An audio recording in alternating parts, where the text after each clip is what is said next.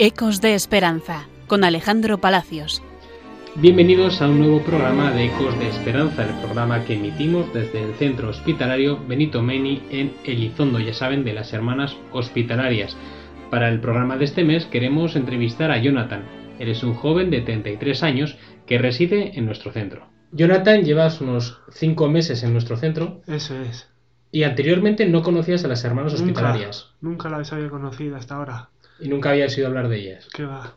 Ahora que ya llevas un tiempo y conoces a varias de las hermanas que residen y trabajan en este centro, ¿qué significan para ti la presencia de, de estas religiosas aquí? Que son muy honestas, muy cariñosas con todos los que estamos en este centro y dan todo por nosotros.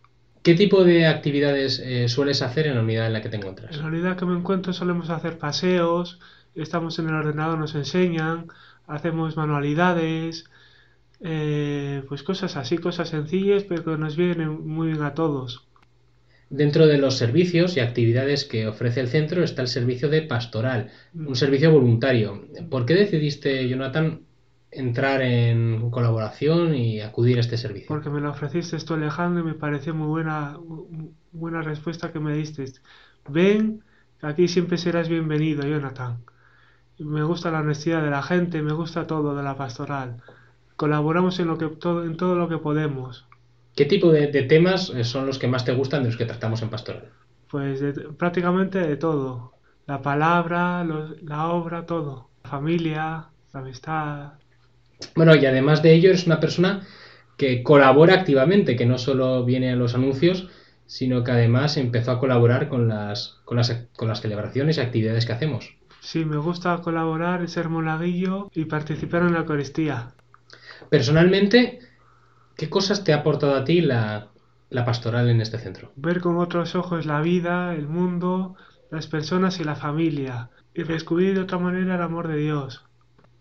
De tu día a día aquí, entre todas las actividades que hacéis, todos los talleres, ¿qué es lo que más te gusta hacer? Me gusta mucho cuando llegan las 5 de la tarde salir a pasear. Tengo una pareja, salimos a pasear, tomar un café, dar un paseo y en definitiva pasarlo lo mejor posible. Dentro de, del centro también, bueno, se trabaja desde, desde todos los aspectos, también la motivación por el futuro, por avanzar, por, por mejorar en definitiva. ¿Cuáles son tus expectativas de, de futuro, Jonathan? Mi objetivo es salir del centro, ir a un piso tutelado y buscar un trabajo y que estar con la familia, por supuesto, eso sobre todo. El estar en este centro implica también eh, convivir con otros compañeros, con otras personas que residen en, en este centro hospitalario. Sí. Eres una persona además a la que no le cuesta llevarse bien con la gente, que eres muy agradable de trato y, y además, bueno, pues has, has hecho grandes amistades en este centro.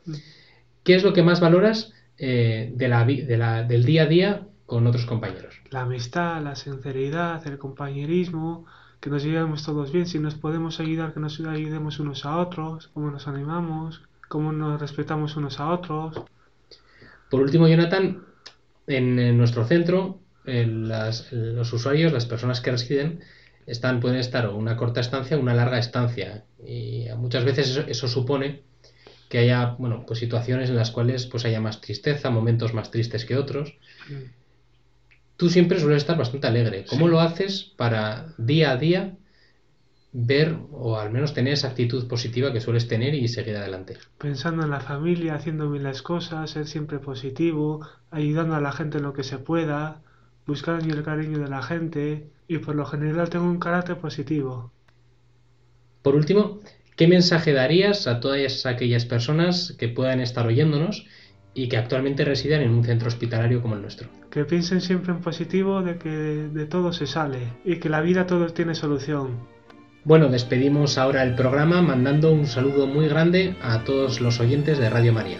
Un saludo muy grande a todos los oyentes de Radio María.